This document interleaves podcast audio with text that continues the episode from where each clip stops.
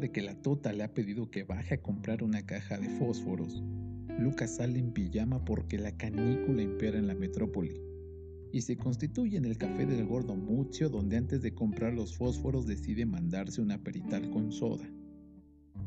Va por la mitad de este noble digestivo cuando su amigo Juárez entra también en pijama y al verlo prorrumpe que tiene a su hermana con la otitis aguda el boticario no quiere venderle las gotas calmantes porque la receta no aparece y las gotas son una especie de alucinógeno que ya ha electrocutado más de cuatro hippies del barrio.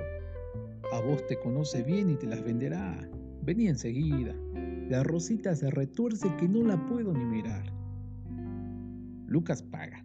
Se olvida de comprar los fósforos y va con Juárez a la farmacia donde el viejo Libetti dice que no es cosa. Que nada, que se vayan a otro lado.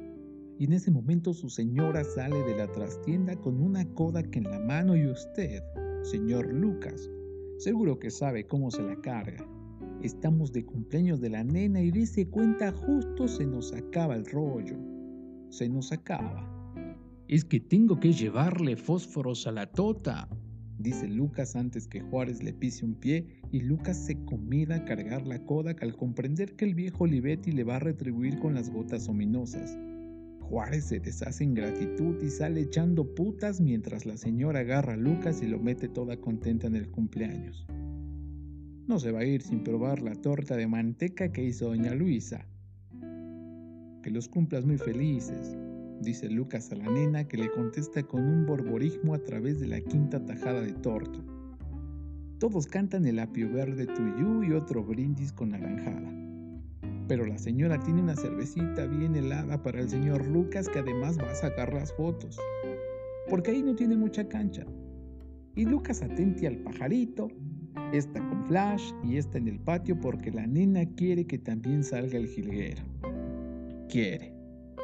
Bueno, dice Lucas, yo voy a tener que irme porque resulta que la tota... Frase eternamente inconclusa, puesto que en la farmacia cunden alaridos y toda clase de instrucciones y contraórdenes. Lucas corre a ver y de paso a rajar y se encuentra con el sector masculino de la familia Salinsky y en el medio el viejo Salinsky que se ha caído de la silla y lo traen porque vive al lado y no es cosa de molestar al doctor si no tiene fractura de coxis o algo peor.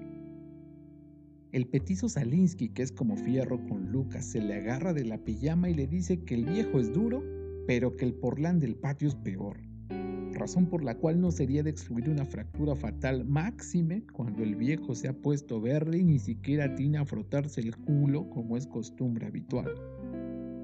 Este detalle contradictorio no se le ha escapado al viejo Olivetti que pone a su señora al teléfono y en menos de cuatro minutos hay una ambulancia y dos camilleros. Lucas ayuda a subir al viejo que vaya a saber por qué le ha pasado los brazos por el pescuezo, ignorando por completo a sus hijos, y cuando Lucas va a bajarse de la ambulancia, los camilleros se la cierran en la cara porque están discutiendo lo de Boca versus River el domingo y no es cosa de distraerse con parentescos. Total que Lucas va a parar al suelo con el arranque supersónico y el viejo Salinsky desde la camilla. Jódete, pibe. Ahora vas a saber cómo duele. En el hospital que queda en la otra punta del ovillo, Lucas tiene que explicar el fato pero eso es algo que lleva su tiempo en un nosocomio. ¿Y ustedes de la familia? No, en realidad yo... Pero entonces, ¿qué? Espere, que le voy a explicar lo que pasó. Está bien, pero muestre sus documentos.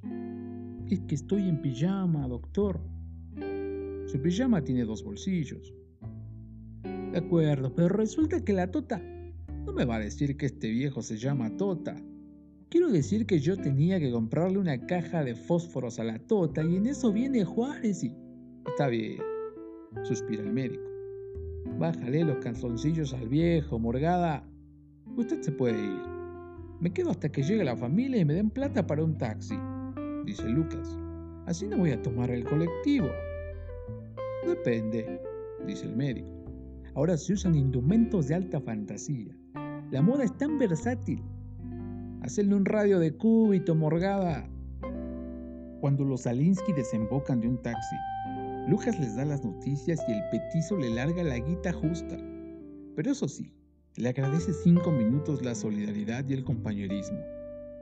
De golpe no hay taxis por ninguna parte y Lucas, que ya no puede más, se larga calle abajo. Pero es raro andar en pijama fuera del barrio. Nunca se le había ocurrido que es propio como estar en pelotas. Para peor, ni siquiera un colectivo rasposo. Hasta que al final el 128 y Lucas parado entre dos chicas que lo miran estupefactas, después una vieja que desde su asiento le va subiendo los ojos por las rayas del pijama como para apreciar el grado de decencia de esa vestimenta que poco disimula las protuberancias. Santa Fe y Canning no llegan nunca y con razón, porque Lucas ha tomado el colectivo que va a Saavedra. Entonces bajarse y esperar en una especie de potrero con dos arbolitos y un peine roto. La tota debe estar como una pantera en un lavarropas. Una hora y media, madre querida, ¿y cuándo carajo va a venir el colectivo? A lo mejor ya no viene nunca, se dice Lucas con una especie de siniestra iluminación.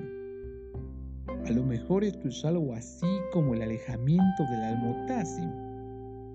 Piensa Lucas culto casi no ve llegar a la viejita desdentada que se le arrima de a poco para preguntarle si por casualidad no tiene un fósforo.